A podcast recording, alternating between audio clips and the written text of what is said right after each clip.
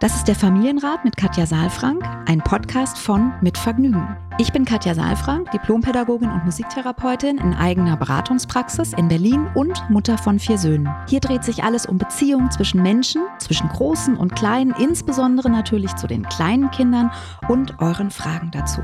Ich bin Matze Hirscher, Gründer von Mitvergnügen, Familienvater und Fragensteller. Ich besuche Katja in ihrer Praxis, lese hier eure Fragen an Katja vor und gehe stellvertretend für euch mit ihr ins Gespräch und will es genauer wissen. Was brauchen unsere Kinder? Wie können Eltern alltäglichen Herausforderungen meistern? Wie finden Paare oder Alleinerziehende ihr Gleichgewicht? Ich glaube, dass jedes Verhalten einen Sinn hat und ich möchte euch dabei helfen, eure Kinder besser zu verstehen und dann diese Erkenntnisse auch in konstruktive Antworten in eurem Alltag umzusetzen.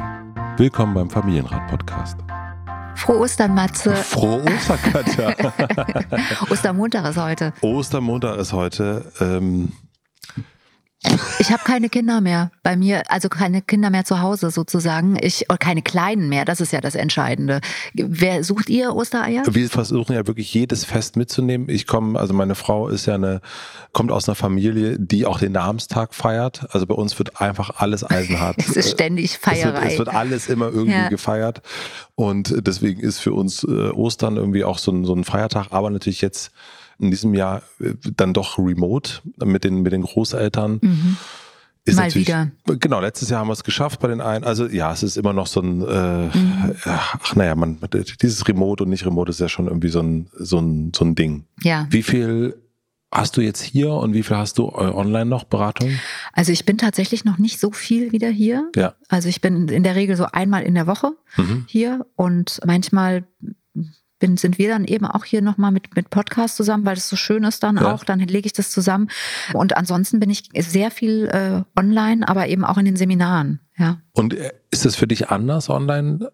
Ja, ist ja, schon anders. Ist, also es ist anders und gleichzeitig ist es so, dass ich ja lange vor Corona schon äh, immer online auch beraten habe. Also es gibt ja. sogar in meiner Ausbildung zum BBFB äh, gibt es ein, ein, ein Teil, wo wir auch nochmal genau besprechen, was sind Unterschiede ja. zwischen einer Beratung im Echtraum, wo ich einen Raum habe, den ich gestalte, also wo ich eine Tür habe, wo ich ein Ankommen habe, wo ich eine Garderobe habe, wo ich wirklich mit dem Körper hinkomme ja, so wie du ja auch, wenn du hierher mhm. kommst, ne, dann klingelst du erst. Das heißt, dein ganzes System bereitet sich darauf vor, auf den Moment hier mit mir zu sitzen. Ne? Mhm. Während das ja online so ist, ja. schaltest an und bist sofort da. Mhm. Ja, und das macht äh, was anderes. Das heißt auch, diesen Raum zu eröffnen virtuell ist, hat was anderes, weil du musst ja den Raum erstmal herstellen. Den gibt es nicht automatisch. Mhm. Ja, und den auch zu halten. Das, also da gibt es verschiedene Sachen, die ich sehr spannend finde, womit ich mich auseinandergesetzt habe. Wie gehe ich rein in eine Beratung? Wie gehe ich raus? Wie gehe ich damit um, wenn ich die Energie nicht direkt spüre, sondern ausschließlich über den Schirm? Wobei schon sehr, sehr viel, also es ist schon, ich habe auch in den Kursen wahnsinnig viele Emotionen. Also da, das ist auf jeden Fall auch da und trotzdem ist es eben nicht direkt. Ja. Nicht so direkt. Ja, das ist so ein, so ein bisschen so, ich sage das immer, die, die Sonne auf dem Bildschirm ist nicht warm. Äh, definitiv, ja. ja. Ja, ich, ich, ich frage mich das auch mal. Ich mache ja, wir machen ja viel auch remote zusammen und im Hotel Matze hatte ich, würde ich sagen, dass für mich die beiden mit so äh, bedeutendsten Gespräche im letzten Jahr waren Remote-Gespräche, mhm. wo ich mhm. dachte danach, boah, hier fliegt mir jetzt die, die, die Gehirndecke weg, weil es inhaltlich so äh, mhm. stimulierend war. Aber ich merke schon, dass es einfach ein anderes, das Gespräch hat eine mhm. Andere, Tiefe, finde ich, wenn man mhm. sich wirklich in die Augen schaut. Und, und vor allen Dingen genau, dieses Ankommen dabei, das Problem ist, haben wir fast jedes Mal, wenn wir technisch miteinander, ist es immer noch, äh, irgendwas funktioniert, na, und, äh, mhm. und man, man mhm. geht, äh, wenn man so reingehen würde in den, in den Raum, ich würde jetzt hier reinkommen heute, da ist erstmal der, der Bauarbeiter, die Bauarbeiterin, man würde erstmal mhm. so das Fenster hängt schief nasse Füße bekommen ja, ja. und man müsste ja. sie erstmal so, das wäre komisch. Und so gehen wir in, in ganz viele digitale das Gespräche stimmt. rein. Und deswegen versuche ich eigentlich wirklich darauf zu bestehen. Ich habe das jetzt mhm. wieder bei ein paar Anfragen, die sagen Remote, ich sage so, nee, dann nicht. Ja, ich finde auch, mhm. man muss gut gucken, wobei ich wirklich auch fasziniert bin von, von äh, online. Total. Also, ich meine, das merken wir auch bei uns. Ja. Ich glaube, es hatte, wenn du schon Kontakt hattest, es geht ja oft auch um die Sache. Wenn es eine Sachfrage mhm. ist, dachte ich jetzt auch gerade nochmal bei den Gesprächen, das waren auch, da ging es um, um, um Sachlagen. Mhm. Da war es gar nicht so persönlich. Ich glaube, wenn das so ganz, ganz persönlich ist und uns persönlich Das kann auch wahnsinnig intim sein, ja, finde ich. Also deswegen, was wir beide ja nicht machen, was vielleicht die Leute nicht wissen, ist, wenn wir Remote machen, wir sehen uns nicht. Ja. Mit und, Absicht. Äh, mit Absicht. Ja. ja, weil ich dann wirklich mich auf deine Stimme konzentrieren kann. Und wenn ich meine für meine App die Podcasts aufnehme, mhm. mache ich es genauso. Weil ist wie telefonieren dann. Es ist, ja, und dadurch, dass ich den Kopfhörer habe und ich wirklich dann ganz nah habe und dann auch viel aufmerksamer bin und wirklich die Stimme und die Stimmung mhm. wahrnehmen kann, ist nochmal anders. Also, und trotzdem, äh, also die, die Erfahrung jetzt auch Seminare mal über den ganzen Tag zu machen, ja, das ist schon sehr spannend auch zu sehen, was da passiert. Du kannst ja heute auch Kleingruppenarbeit Voll, ja. machen online und dann kommst du wieder in den Raum gemeinsam rein und es ist wirklich, also das Tolle ist, du musst nicht wie ich das sonst bei den Praxistagen mache, durchs halbe Hotel laufen und sagen, kommt ihr bitte, kommt ihr bitte, kommt ihr bitte. Schön, dass ihr jetzt alle wieder da seid, sondern das macht dann so Klick und dann sind die auf einmal alle wieder in meinem Raum drin. Ja. Ich bin sehr gespannt, wohin das noch geht. Ich habe jetzt ähm, ein Interview gelesen und gehört mit, mit Mark Zuckerberg, der quasi mhm. möchte, dass das sich alles wirklich echt anfühlt. Also mit mhm. seinem äh, Meta und seinem Web 3 und so weiter. Also, mhm. naja, geht jetzt eine ja, ganz andere Richtung. Mal, ja. Schauen wir mal. Ich habe eine Frage mitbekommen und vorher gibt es einen kleinen Hinweis. Unsere heutigen Werbepartner sind Dilly Socks und Ricosta. Dazu erzähle ich später aber noch ein bisschen mehr. Jetzt kommt erstmal die Frage. Elea schreibt. Unsere Maxi, herzliche Grüße, denkt sich immer einen Namen aus, weil alles hier anonym ist, aber Elea, den Namen habe ich noch nie gehört. Nee, ich weiß auch nicht, aber ist, ist doch Klingt mal, ganz gut. Maxi wird es schon wissen. Hallo Katja, ich bin Lehrerin an einer Grundschule und gerade in Elternzeit mit einer zehn Monate alten Tochter. Meine Frage ist, wie ich es in der Schule schaffe, dass ich nicht mit Sanktionen, Strafen, Schimpfen erziehen muss. Ich möchte gern mit den Kindern in Beziehung kommen, mit ihnen ins Gespräch kommen und sie verstehen, weshalb sie so und so reagieren und agieren. Leider fehlt mir im stressigen Schulalltag oft einfach die Zeit dazu, auch weil der Lehrplan so eng ist und man sich nicht einmal eine Stunde in der Woche nehmen kann, um solche Gespräche zu suchen. Auch nach dem Unterricht ist es sehr schwer umsetzbar, da der Hort beginnt, die Kinder direkt abgeholt werden oder essen gehen. Das Problem besteht im Umgang unter den Kindern, dass andauernd Streit geklärt werden muss. Streitschlechter habe ich schon probiert, auch in der Stunde, wodurch wieder Stress entsteht, aber auch was das Erledigen von Aufgaben betrifft. Ich versuche auch abseits vom Buch anschauliche und motivierende Materialien einzusetzen, aber dennoch haben Kinder teilweise keine Lust, diese zu bearbeiten. Ich sage dann immer, dass die Aufgaben zu Hause oder im Hort erledigt werden müssen, wenn sie es jetzt nicht machen. Hast du Tipps für mich, was ich tun kann, damit der Schulalltag sowohl für die Kinder als auch für mich entspannter wird? Ich habe das Gefühl, dass ich oft mit den Kindern schimpfen muss, was mir aber selbst nicht gefällt. Ich würde gerne andere Wege gehen. Viele Grüße, Elea. Sehr spannende Frage. Fantastisch. Zum ersten mhm. Mal, dass uns eine Lehrerin schreibt. Wirklich? Ja, würde okay. ich, würd ich sagen. Wüsste ich mich nicht zu erinnern. Ich weiß es auch gerade nicht. Also ich habe natürlich auch beruflich bedingt mit Lehrerinnen und Lehrern zu tun. Ja, aber schön, ähm, deswegen toll. Ja, für mich. Genau, und genau diese Fragen werden auch an mich rangetragen in den Einzelsupervisionen mhm. oder auch in den Gruppensupervisionen mhm. und haben dazu geführt, dass ich jetzt dieses Seminar habe, auch ähm, konzipiert habe, zu der Frage, wie gehe ich in Schule bindungs- und beziehungsorientiert, also Schule und Kita bindungs- ja. und beziehungsorientiert vor, weil eben immer wieder dieses Argument kommt, dass ja der Eindruck entsteht, dass die Zeit fehlt. Mhm. Also ich habe mit André tatsächlich, André Stern dazu einen, einen Podcast auch gemacht zu der Frage, kostet bindungs- und beziehungsorientierte ja, Umgang, dieser bindungs- und beziehungsorientierte Umgang kostet ja eigentlich mehr Zeit. Wir sind zu dem Ergebnis gekommen, also ich wusste es schon vorher, aber wir haben es äh, sozusagen hergeleitet, dass es nicht mehr Zeit kostet, sondern dass es anders ist. Okay, erzähl mal ein bisschen, wie du das. Ja, naja, was heißt, äh, erzähl mal. Also eigentlich weißt du Bescheid. Eisberg. Ja. Also das, was wir jetzt hier auch wieder haben, ist ja die Idee, dass die Kinder auf, also ihr Verhalten anpassen an die Erwartungen, die wir haben. Elea sagt ja, ja, die Kinder sollen nicht streiten. Also es ist ihr Wunsch. Man muss das irgendwie. Die sollen nicht streiten, sie sollen zuhören, die sollen die Aufgaben machen. Ja, Genau. Und das ist ja alles, wenn wir uns den Eisberg angucken, alles auf der Verhaltensebene. Ne? Und jetzt hat sie ja Sanktionen, Strafen und Schimpfen. Ja. So, das ist ja alles auf der, auf der Eisbergspitze.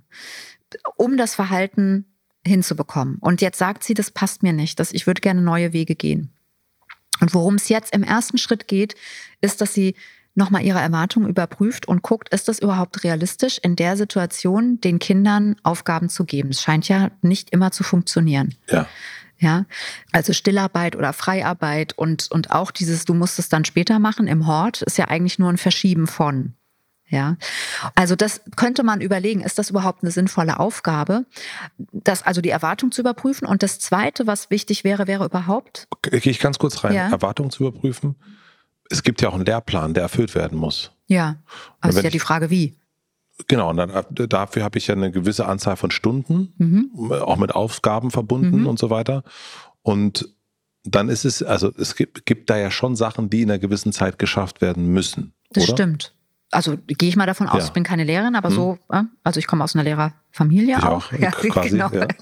Und also insofern. Schwiegereltern. Ja, genau. Also ich glaube, das wissen wir ja alle irgendwie, dass es sowas wie einen Lehrplan gibt, einen Rahmenplan, ne? und ja. dass dann auch da natürlich Lehrer und Lehrerinnen unter Druck stehen. Das äh, ist überhaupt gar keine Frage, dass man das in einer gewissen Zeit auch an Vorgaben, dass man die ableisten muss. Deswegen frage ich nach, weil wenn, wenn die Frage kommt, ist das realistisch, das zu schaffen? Nee, nicht das zu schaffen, sondern das über eine Freiarbeit der Kinder zu schaffen. Also ist das realistisch, dass die Kinder sich jetzt hinsetzen Gut, super. und mhm. diese Aufgabe lösen? Okay, also nicht, das geht es nicht um den Inhalt, sondern eigentlich, ja. wie wird der Inhalt erarbeitet ja. im Moment. Okay. Also und ich verstehe das auch und das ist ja auch oft etwas, woran sich Lehrerinnen und auch Eltern streiten, wo sich, wo sich so ein Streit entwickelt ähm, und entzündet, weil die Eltern das Gefühl haben, sie sind der verlängerte Arm der Schule.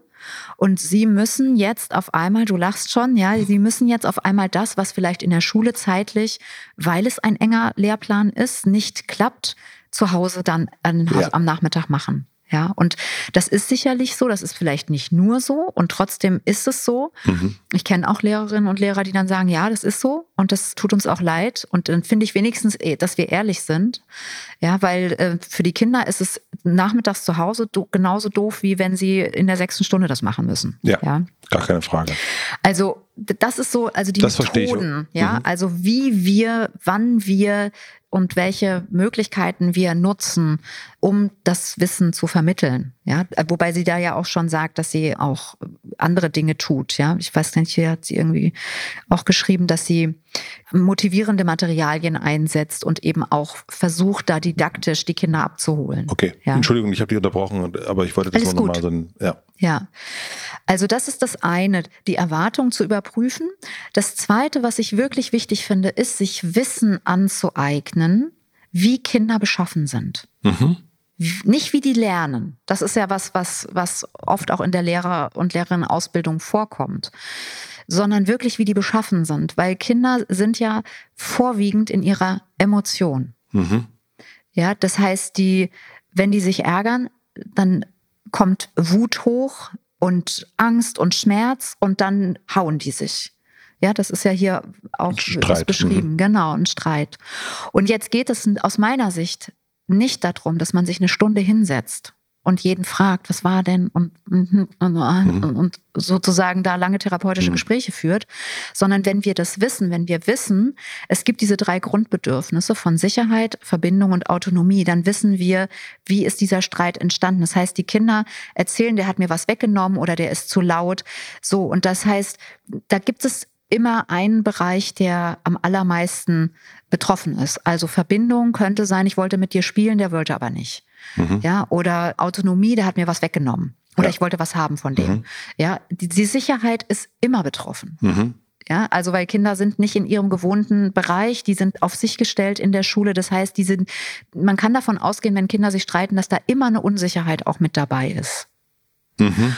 Und dass sie noch nicht die Strategien haben, das für sich alleine zu lösen. Und man kann im Vorfeld. Und deswegen streiten die sich? Na, deswegen streiten die sich so. Ja. Die sagen nicht, ich fühle mich unsicher. Ja, also auf dem Arbeitsplatz gibt es ja auch mal Streit. Ja, ja, voll. Aber die also haben ja andere Strategien. Genau, ja? also die Strategie ist dann zu sagen. Na, die treten sich ans Schienbein oder ziehen sich am Ranzen und tun sich weil weh. Weil sie sich aber gerade, also so äh, äh, Pauline greift den Paul äh, in die Haare oder zieht ihn in die Haare mhm. oder, oder, oder wie gungsen, haben wir früher gesagt. Tritt. Tritt, mhm. Tritt ist das richtige Wort, äh, ins Schienbein, mhm. weil sie sich gerade, weil sie selber nicht gerade weiter weiß und sich unsicher fühlt. Ja, oder weil sie auch, äh, weil ihr vielleicht langweilig ist oder ja. sowas. Ne? Okay. Also ah. auch, auch solche Sachen zu, zu erspüren. Also Lehrerinnen und Lehrer sind ja Führende. Mhm.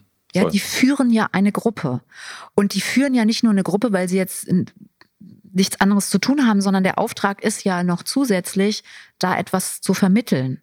Ja, ja. und ich, ich glaube, dass es gut ist, mehr über Gruppenführung zu wissen und mehr darüber zu wissen, wer sind eigentlich diese kleinen Systeme, die wir da führen müssen. Weil dann kann man schon im Vorfeld relativ viel ausschließen. Ja, das ist wie in der Familie. Wenn ich weiß, dass die, die, zwei gerade sich nicht, nicht so grün sind, dann kann ich am Nachmittag gucken, müssen die jetzt unbedingt zusammen Lego spielen oder kann ich die nicht auseinandernehmen? Wir machen eine klitzekleine Pause. Ich möchte euch die beiden Werbepartner vom Familienrat vorstellen. Der heutige Werbepartner ist Dilly Socks mit ihrer Idee, mit Accessoires die Welt bunter zu machen. Ich muss zugeben, meine Klamottenwelt ist ziemlich schlicht und eher dunkelblau gehalten, aber dank bunter Socken kriege ich eben ein bisschen Farbe in mein Outfit rein und Dilly Socks gehören schon länger in mein Sockenschubfach. Das Schöne an Dilly Socks ist, es gibt Partner-Look-Socken für Familien, also Kindersocken und Erwachsenensocken, um gemeinsam bunt und fröhlich durch die Welt zu laufen. Das finde ich immer sehr, sehr lustig, wenn der Sohn und ich die gleichen Socken tragen. Die Socken von Dilly Socks werden in der Schweiz entworfen und in Europa produziert und das ist so nachhaltig wie möglich aus Biobaumwolle und circa die Hälfte GOTS zertifiziert. Das ist der Global Organic Textile Standard. Mit dem Code Familienrat in Großbuchstaben bitte geschrieben, erhaltet ihr 15% Rabatt auf alle Produkte von Socks. Bei Socks gibt es zum Beispiel auch das Sockenabo. Auch eine richtig gute Idee, finde ich. Den Link und den Code findet ihr wie immer in den Shownotes. Vielen herzlichen Dank an unseren Werbepartner Socks. Unser zweiter Werbepartner ist Ricosta. Seit über 50 Jahren fertigt Ricosta mit den Marken Ricosta und Pepino Schuhe für Laufanfänger, Kinder und Teens in aufwendiger Handarbeit an. Die Schuhe sind weich, biegsam und gleichzeitig stabil und robust und unterstützen mit ihrer speziellen Passform die Entwicklung von Kinderfüßen und schützt sie gleichzeitig vor Schäden. Das ist deshalb so wichtig, da 98% der Kinder mit gesunden Füßen geboren werden, aber auch 60% der Erwachsenen an Fußschäden leiden. Oft eine Folge von unpassenden Schuhen in der Kindheit. Die Schuhe werden aus besonders nachhaltigen Materialien wie beispielsweise schadstofffreiem Leder hergestellt. Ich weiß, ich weiß, das ist wichtig für uns Eltern, für die Kinder, aber zählt auch vor allen Dingen das Aussehen. Das kann ich aus Erfahrung sagen. Und da finde ich, machen Ricosta und Pepino einen sehr, sehr guten Job. Die Schuhe sehen richtig, richtig toll aus. Schaut unbedingt mal auf der Webseite vorbei. Im Online-Shop von Ricosta spart ihr mit dem Gutscheincode Familienrat, das wird in Großbuchstaben geschrieben, 10% auf alle Produkte. Den Link und den Code findet ihr wie immer auch in den Shownotes. Es lohnt sich auf jeden Fall, da mal vorbeizuschauen. Vielen Dank an unseren Werbepartner Ricosta. Und nun zurück zur Folge. Du sagst mehr Wissen aneignen. Ja. Wo? Äh, jetzt hätte ich beinahe gesagt, bei mir. Mhm. Ich, es gibt sehr, sehr viele Bücher mittlerweile, die diese Kette zwischen Verhalten, Gefühl und Bedürfnis beschreiben. gibt es einen Unterschied zwischen Kindern und Erwachsenen oder ist das ja, es gibt einen Unterschied insofern, als dass unser Nervensystem ausgereift ist und okay. wir die Möglichkeit haben, unsere Bilder im Kopf, also wir haben schon die vollständige Sprache, wir haben sehr differenzierte Worte, wir können, wenn es gut läuft, wenn wir erwachsen sind, beschreiben, was in uns vorgeht. Mhm. Wir können sagen, ich ärgere mich, also ich muss dir nicht auf die Nase hauen, ja, wobei mhm. es ja jetzt auch gerade wieder diese Skandale gab mit Ohrfeigen. Oh, oh, ja, oh Gott. ja, okay, wollen wir nicht drüber reden, aber da hat die Sprache ausgesetzt. Da war das Gefühl so groß, also zumindest bei dem einen, ne, wo das dann sozusagen übergekocht ist. Da gab es ja auch eine Entschuldigung dann, mein Verhalten ist nicht akzeptabel. Ja, und da hat die Kognition im Nachhinein dann wieder eingesetzt. In der Situation war das Gefühl im Vordergrund. Ja. Und Kinder reagieren relativ lange in ihrer Entwicklung, sehr Impuls, Aus dem Gefühl. Ja, ja. Und impulsgetrieben. deswegen ja. gibt es einen Unterschied. Das heißt, deswegen muss man sich, wenn man sich was dazu durchliest oder Informationen beschafft, darauf achten, dass es um Kinder geht und nicht, also das Verhalten ist dann nicht gleich Erwachsene und Kinder, sondern genau. es gibt Unterschiede. Okay. Ja, und das Beste, also das Ziel, das ist so ein bisschen verkürzt oft in der Schule. Ja, in der Schule ist natürlich der Wunsch da, dass die Kinder in Anführungsstrichen funktionieren, dass die die Aufgaben machen, wenn sie die Aufgaben mhm. machen sollen, dass sie die Hefte rausholen, wenn sie angesagt werden, dass sie die Hefte rausnehmen sollen und so weiter. Also sie sollen sehr angepasst sein. Und das ist, so sind aber Kinder nicht. Also Kinder sind natürlich auch angepasst. Es gibt aber einen, hm, wie soll ich sagen, einen, einen Kooperationsstopp irgendwann, weil die Kinder ja nur bis zu einem gewissen Punkt kooperieren können. Und oft sind sie eben dann am Ende und können nicht mehr kooperieren oder es ist zu langweilig. Ja, also Kinder sind ja auch sehr unterschiedlich und Schule, wir haben ja schon oft über Schulsystem gesprochen. Das Schulsystem ist ja so konzipiert, dass eben ja alle zur gleichen Zeit am gleichen Raum das gleiche lernen in der gleichen Zeit. Beim gleichen Lehrer. So. Und das, das ist eben, da musst du dich anpassen, mhm. wahrscheinlich auch über alle Maßen. Und ich habe es jetzt gerade wieder erlebt, dass eine Familie zu mir kommt, die über Monate jetzt nicht da war. Davor war sie Jahre nicht da. Davor war das Schulthema auch schon da, wo es immer wieder darum geht, dass der Junge äh, in Anführungsstrichen auffällig wird. Ja, und jetzt haben sie also einer Testung zugestimmt und er ist eben hochbegabt, was eben heißt, ja, das hatte die Mutter auch immer schon angemerkt, dass er eben eigentlich unterfordert ja. ist. Und das heißt, der tritt nicht, weil er gerade unsicher ist, sondern der tritt gerade, weil er sich in seiner Autonomie beschränkt fühlt und dann geht er in Verbindung und das ist seine Art sozusagen in ja. Verbindung zu gehen. Das muss man aber wissen. Also das, das, das Wahnsinn. Ja, aber das ist ja wirklich, das ist ja hoch um die Ecke und also das ist schon nicht, also wenn ich mir jetzt vorstelle, ich bin Lehrer von einer Klasse. Ja, die wissen das ja. Also der Test ist ja da und die wissen, dass der hochbegabt ist. Und ich glaube, das das Thema ist dann eher, dass man es dann nicht weiter verfolgt. Äh, genau, aber auch zu wissen, äh, okay, da ist, der ist vielleicht hochbegabt. Vielleicht habe ich das aber auch vergessen, weil ich habe so viele Informationen, die ich den ganzen Tag verarbeiten muss als Lehrer. Mhm. Und dann sehe ich, Paul stößt wieder pa Pauline sozusagen und, und zieht an den Haaren oder was auch mhm. immer. Und dann sozusagen darauf zu kommen, dass das eigentlich eine Form der Verbindung ist, währenddessen in der anderen Ecke Klein Karl und äh, Karline. Äh, ja, warte kurz. Wieso musst du da drauf kommen? Wenn der eine den anderen stößt, ist die Verbindung doch offensichtlich. Also nee, ist ja ist, Verbindung da. Mein also erster Impuls ist, also das ist jetzt der Überflutung Impuls, der und kompliziert. Ja, also ja, und, und ich sehe das und denke mhm. so, ah, er stört meinen Unterricht. Ähm, genau, das meine ich mit Erwartung und mit Perspektive. Ja, wenn ich nur in diesen, also das unterstelle ich keinem Lehrer und keiner Lehrerin, dass sie nur dahin gehen mit der Hoffnung und der in der Erwartung, dass es funktioniert. Ja, ja aber sie stören mein, also ne, die beiden ja. oder der, der Paul der stört jetzt meinen Unterricht gerade, die, die anderen werden auch unruhig äh, und ich sehe erstmal, er ist der, der, der Störfall und ich sehe eigentlich ein Stoßen, das interpretiere ich jetzt dann vielleicht in dem Moment eher als ein Gegen mhm. Pauline und, und als nicht eine Form der Verbindung, sondern eine Form der Ablehnung. Und deswegen meine ich, das ist ganz schön komplex.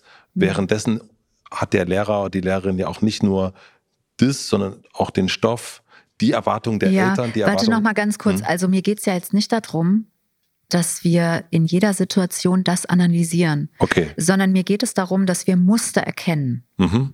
Also äh, von dem Jungen, von dem du jetzt gerade redest, der wird das nicht nur einmal machen, sondern ja. das Problem wird ja, wenn das dauernd passiert. Mhm. Ja, das heißt, dass ich dann ein Muster erkennen kann. Und das, was du jetzt beschreibst, so dieses da passiert das und da passiert das, ja, das ist so. Also ich glaube, Eltern werden ist Überforderung mit Ansage und Lehrer und Lehrerin sein ist auch Überforderung mit Ansage. Hochziehen, ja. Ja, das ist einfach so, das kann ich auch nicht wegmachen. Und trotzdem wird es leichter. Also man kann es ja, ich sage ja gar nicht, macht es nicht so mit Sanktionen, Strafen und Schimpfen. Es ist nur, es fühlt sich halt nicht gut an. Und das, was passiert, ist, dass eben die Impulse der Kinder weggedrückt werden und diese Entwicklung, die die Kinder machen, nämlich, dass sie Worte finden für das, was in ihnen vorgeht, die wird eben unterbrochen auf, an dieser Stelle. Wenn Sie dann Eltern haben, dann können das, kann, wird das zu Hause anders stattfinden. Unterbrochen durch die Sanktionen. Genau. Okay, durch, durch Ja, weil sie sich halt einfach anpassen müssen. Paul, jetzt hör auf. Naja, wir müssen gar nicht sagen, Paul, jetzt hör auf, sondern wir haben ja Ampelsysteme mhm. in der Schule. Ich weiß nicht, ob du das auch kennst, ja, ja. Wo, wo es eben Rot, Gelb und Grün gibt. Und Grün bist du im grünen Bereich. Bei Orange hast du dich, hast du einen Regelverstoß gehabt. Also es wird auch unterschiedlich angewandt, ja. ne? Und möglichst noch öffentlich rutschst du dann sozusagen in Orange und dann bei Rot gibt es unterschiedliche Sanktionen. Man muss, keine Ahnung, ich kenne sogar Schulen, da muss man abgeholt werden, ja. Genau. Da kann man erstmal schwer atmen. Hm. Das kann man so machen, ja, nur es ist eben dann der Konflikt nicht angesprochen. Und was ich nur sagen möchte, ist, dass der Konflikt oft wenn wir das Muster besser lesen können, weil wir uns entwicklungspsychologisch ein bisschen informiert haben, wie das zusammenhängt, mhm. dass wir dann mit Empathie in dieser Perspektive weiterkommen und uns eben auch Kraft sparen, weil es ist ja auch furchtbar anstrengend, ständig zu schimpfen. Ja, also es ist, wirkt sozusagen erstmal als der weniger anstrengendere Weg, weil wir uns kurz entladen. Wir haben ja auch Gefühle. Ja, und, und trotzdem ist es langfristig halt wahnsinnig anstrengend.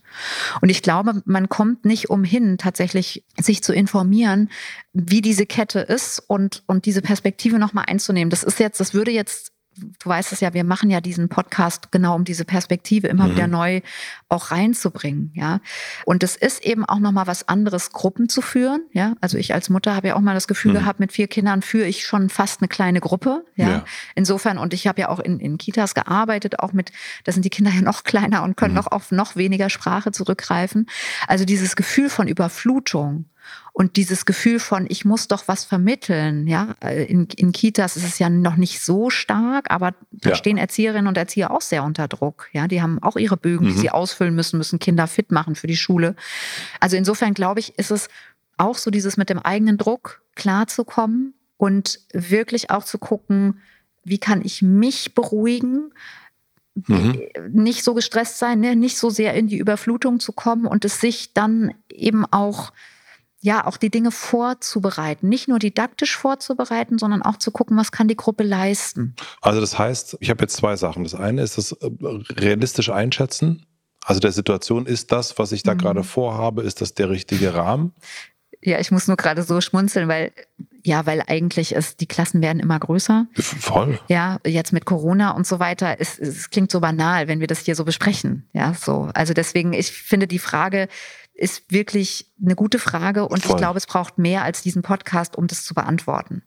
Ja. Hm. Deswegen können wir nur auf der Metaebene. Ich glaube, das ist nicht, wir können das nicht so konkret machen, wie wir sonst eine Familiensituation. Nee, ich versuche trotzdem, das so ein bisschen zu ordnen, nochmal einmal hm. kurz, dass man einfach diesen ersten Punkt, das, dieses Einschätzen zu überlegen. Also das kann man, natürlich ist das so individuell und mit den, den Anforderungen, das darf man auch nicht vergessen. Na, der man Fehler merkt, liegt im System. Ja, das ist so genau. ein bisschen das, das, ist, das, das nicht, Thema. Nicht im ne? einzelnen Lehrer oder Lehrerin, ja. sondern wirklich und das Zweite ist aber, was du empfohlen hast, sich wirklich nochmal damit auseinanderzusetzen, was passiert entwicklungspsychologisch, was ist da ja. eigentlich los.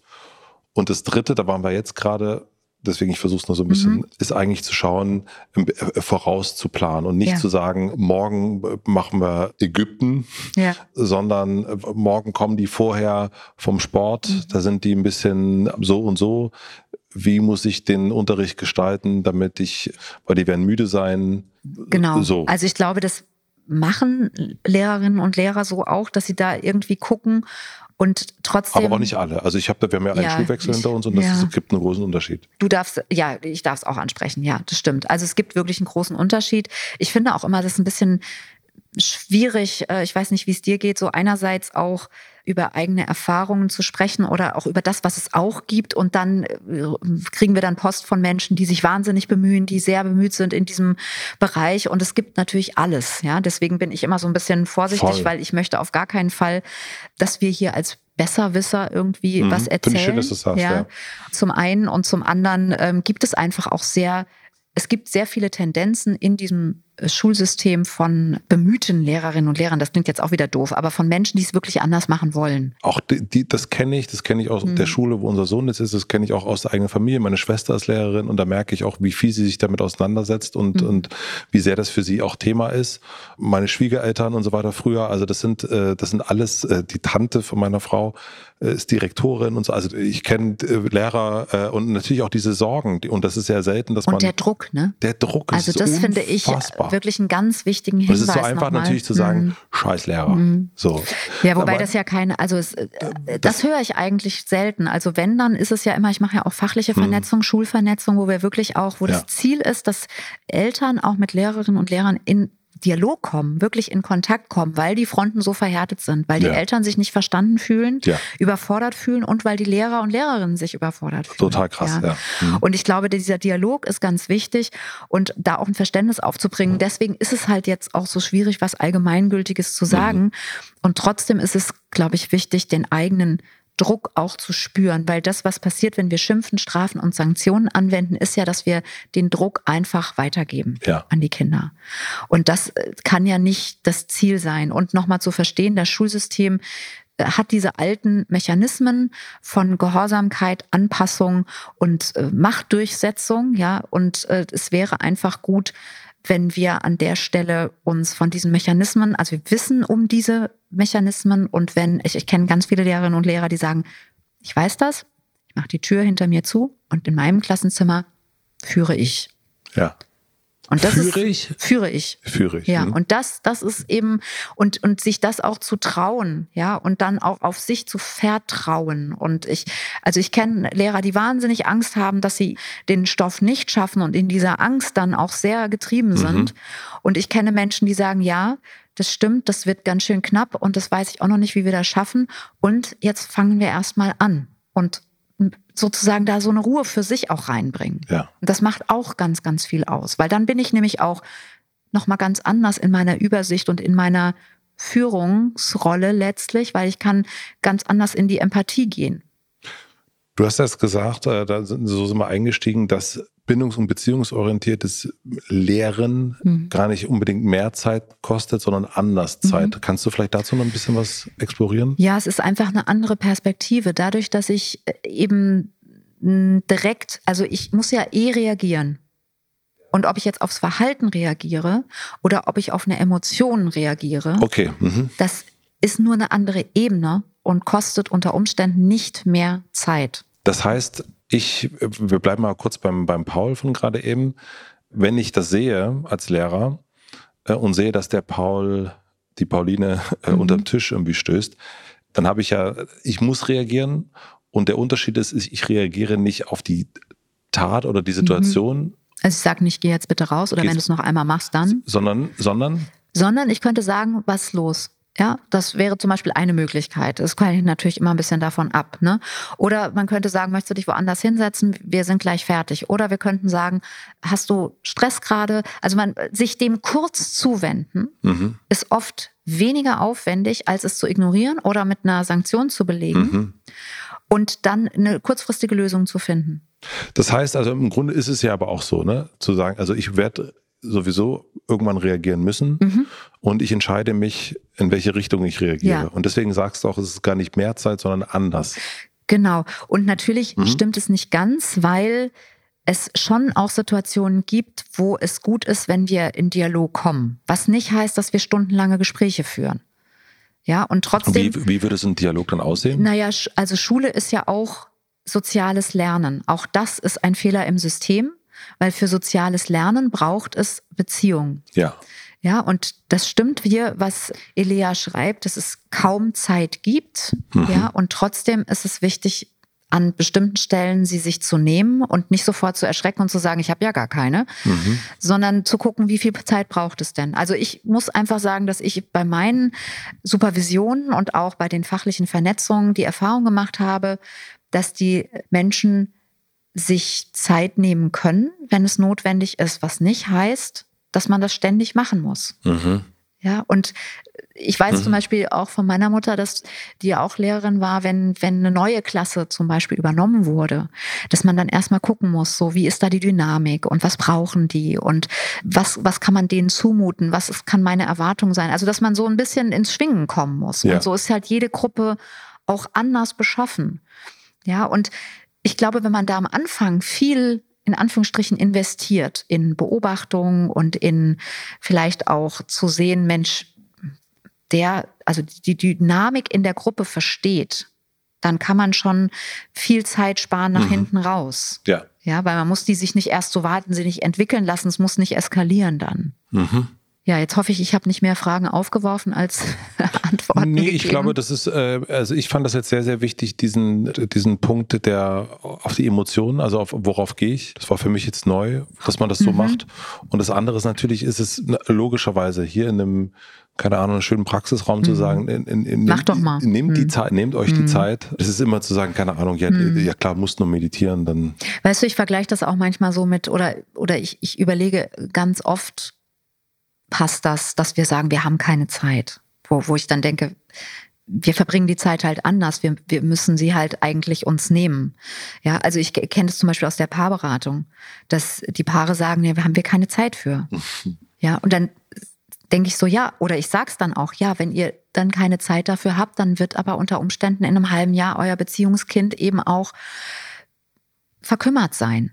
Ja. Gucken wir mal, gucken wir doch mal. Also ich finde mal ganz gut zu sagen, dann schauen wir uns doch mal die Bildschirmzeit an. Ja, ja, wobei das natürlich jetzt zu den Lehrern nicht so passt. Das aber, passt da gut, ja, aber so ein Beziehungsgeflecht, ja. Genau, ein Beziehungsgeflecht schon. Und, und ich vielleicht kann man schon auch noch mal gucken, wo man wie Zeit investiert. Also mhm. ich habe schon auch, wie gesagt, mit Lehrerinnen und Lehrern zu tun, die nicht mehr Zeit haben als andere und die trotzdem anders führen, was, weil sie ihre Zeit anders strukturieren, weil sie vielleicht mit den Kräften auch anders haushalten. Ich meine, du hast erst über Informationen gesprochen, ne? also darüber, wie kann man mehr über das Verhalten lernen, was kann man dazu noch erfahren.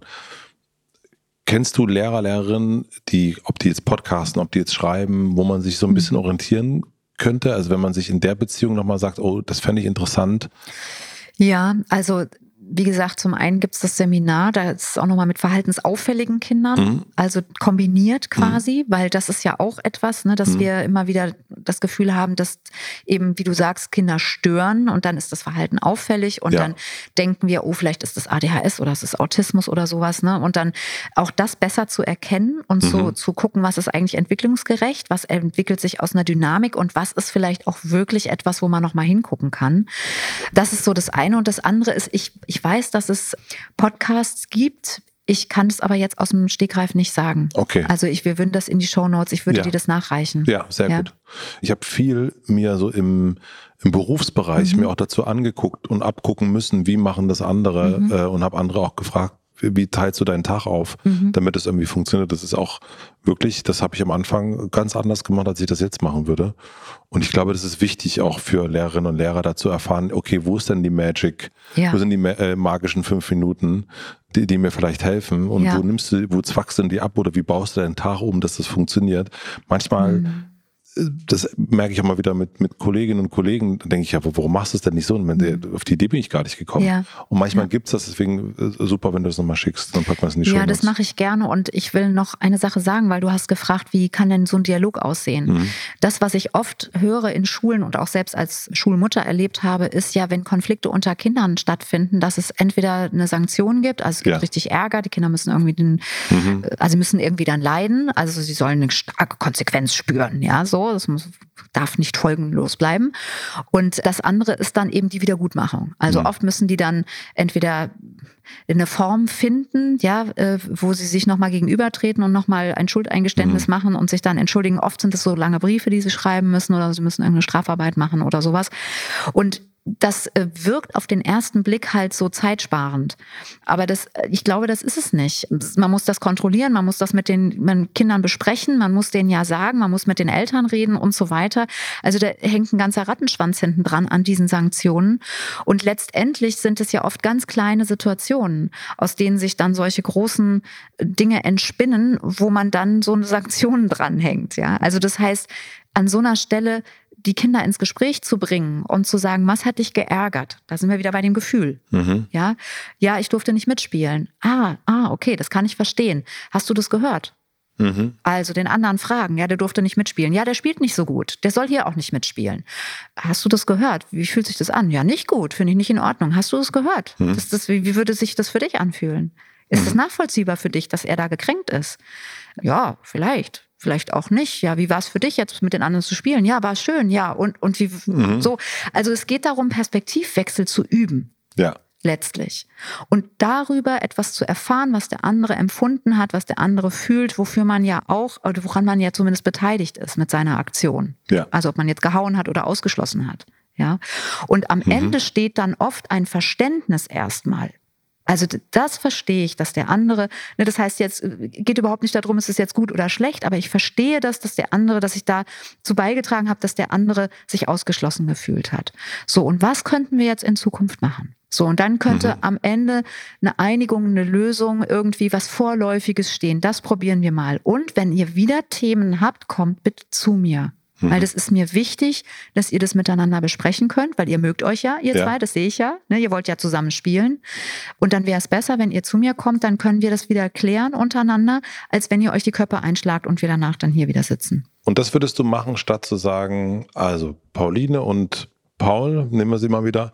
Ihr sitzt jetzt mal, du kommst in die linke Ecke, du kommst in die rechte Ecke und Paul, du schreibst jetzt erstmal zehnmal, ich werde Pauline nie wieder gegen den Fuß. Ja, ich muss Fuß. es kontrollieren. Mhm. Ich muss vielleicht auch mit den Eltern sprechen irgendwann dann. Ich muss, also.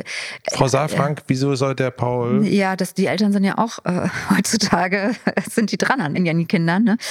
Ähm, also das ist so das eine. Ich glaube aber eben auch, dass es auf die Länge der Zeit einfach Kraft und auch Zeit spart. Weil wenn ich in einer Gruppe eine Atmosphäre kreiere, wo ich sage, ich bin derjenige, der euch unterstützt und wenn ihr ein Anliegen habt, dann kommt zu mir. Ja, auch wenn die Lehrer jetzt sagen, äh, dann kommen vielleicht, ja, naja, es sind oft nur Kleinigkeiten. Es sind mhm. wirklich nur Kleinigkeiten. Kinder haben auch Anliegen. Und wenn die wissen, da ist eine Bezugsperson, da sind wir wieder bei Bindungsperson, mhm. Bezugsperson. Und oft sind ja auch, auch Erzieher noch mit in der Schule auch. Heutzutage habe ich mir mhm. sagen lassen, war bei mir noch nicht so. Dann weiß man schon um die Konflikte und man, und die Kinder haben einen Ansprechpartner. Oft entstehen solche Sachen, weil die Kinder keine Ansprechpartner haben, weil sie sich alleine fühlen. Ja, und ich glaube, nach hinten raus macht man sich viel weniger Arbeit dann, weil es nicht mehr diese ganzen Brandherde gibt, sondern ja. weil die Kinder wissen, ich kann Frau Meier ansprechen und die wird mich unterstützen. Das ist ja auch ehrlich gesagt das, was wir uns als Eltern wünschen, ne? dass wir zu unseren Kindern sagen, was, du streitest dich mit Paul, was hat denn Frau Meier dazu gesagt? Äh, das sowieso, ich denke aber auch äh, quasi ist dieser Perspektivwechsel, das kann man, glaube ich, nicht früh genug üben. Also das ist ja dann auch nochmal ein Invest äh, mhm. in, in das spätere Leben der Kinder, mhm. wenn man das so macht. Mhm. Ne, wenn man das als Erwachsener, ich meine, das haben wir auch schon ein paar Mal gehabt, mhm. ne? dieses, wie, wie oft wir hier, wenn wir eine Situation haben, gucken, was ist denn die Perspektive des Kindes mhm. und wie schwer das auch manchmal mhm. fällt, uns Erwachsenen, also mir, ne? Äh, zu sagen, ach so, ja, der, der wollte ja was ganz anderes zu Hause ja. oder auch meine Frau Frau wollte ja was ganz anderes oder die, der Freund, die Freundin. Und wenn man das so früh übt, auch als, als Bezugsperson, die ja ein Lehrer ist, dann ist das ja eigentlich toll. Das ist eigentlich nochmal, ja. also vielleicht sogar manchmal wichtiger als Geografieunterricht. Genau, ja, ganz ja. vorsichtig gesagt, genau. Ja, das ist eben, deswegen glaube ich, ist es eben auch wichtig, dass Lehrerinnen und Lehrer viel über die Menschen wissen, mit denen sie da zu ja. tun haben. Ja? ja, also über die, die Funktionsweise, um es ganz sachlich zu sagen. Und ich glaube auch, mir ist nochmal wichtig zu sagen, dass man Perspektivwechsel gar nicht in Anführungsstrichen richtig trainieren und üben kann, so wie wir das jetzt gerade gesagt haben, sondern dass die Voraussetzung dafür ist, Perspektiven sicher wechseln zu können oder überhaupt in geführt zu werden in so eine Perspektive, mhm. dass man selbst im, also dass man jemanden erlebt, der selbst die Perspektive von einem einnehmen kann. Das heißt, Lehrerinnen und Lehrer müssen eigentlich Voraussetzungen haben, selbst erstmal beide Kinder zu verstehen. Und das ist nicht so einfach, wie nicht du zu sagst. Sagen, Nicht ne? zu sagen im Sinne von, du hast was mal, falsch gemacht. Über, üb mal Perspektivwechsel. Ja. ja, oder zu bewerten. Ne? In hm. dem Augenblick, wo du bewertest, ist der andere raus. Hm. Also, schlechter Perspektivwechsel. Ja, da ist er hm. gar nicht da. Ne? Ja, ja. Weil du sagst, du hast, du sagst halt deine Perspektive, aber du fragst gar nicht, wie, was, wie hast du es wahrgenommen? Und das ist, glaube ich, das Entscheidende, weil Perspektivwechsel heißt eben auch, mit sich verbunden zu sein. Und dann sind wir wieder, da beißt sich die Katze wieder in den Schwanz, weil dann sind wir im Stress. Also mhm. wir sind im Stress, weil es ist so viel und da passiert das ja. und da passiert das und dann können wir uns nicht mehr mit uns verbinden. Das ist eine Challenge. Also ich ja, würde sagen, Elea, also, äh, liebe Grüße lesen, gehen raus. Seminar, ja. Also ich fand es super, dass wir die Frage gekriegt haben. Ja, also finde ich auch. Sehr, sehr toll. Merkt man also, sofort. Die, die Emotionen bei uns wallen direkt nach oben. Ja. Haben, äh, du hast Erfahrung mit Schule gemacht, ich auch.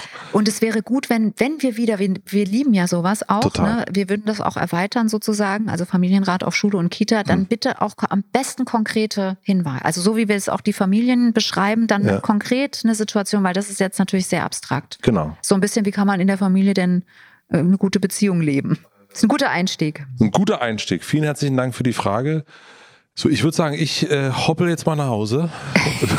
für ja. schönen Ostermontag dir noch, würde ich, ich sagen. Ich danke dir. Das war ein schöner Einstieg ins Reinhoppeln. In, ins, nach ins Hause hoppeln. Und ja. äh, ihr da draußen natürlich auch noch ein schöne Ferien. Schöne Ferien und, und frohe Ostern noch. Abonniert den Podcast überall da, wo man Podcasts abonnieren kann. Wir freuen uns über Bewertungen, über Kommentare und natürlich, wenn ihr diesen Podcast einer einzigen Person weiterempfehlt. Und nicht vergessen, es gibt keine schwierigen Kinder, sondern nur schwierige Situationen und Eltern, die dann auch mal nicht weiter wissen. Das ist gar nicht schlimm. Das Wichtigste ist, dass ihr mit euren Fragen nicht alleine bleibt und euch nicht zurückzieht, sondern in Austausch geht und im besten Falle natürlich an uns schreibt. Wir freuen uns auf eure Fragen.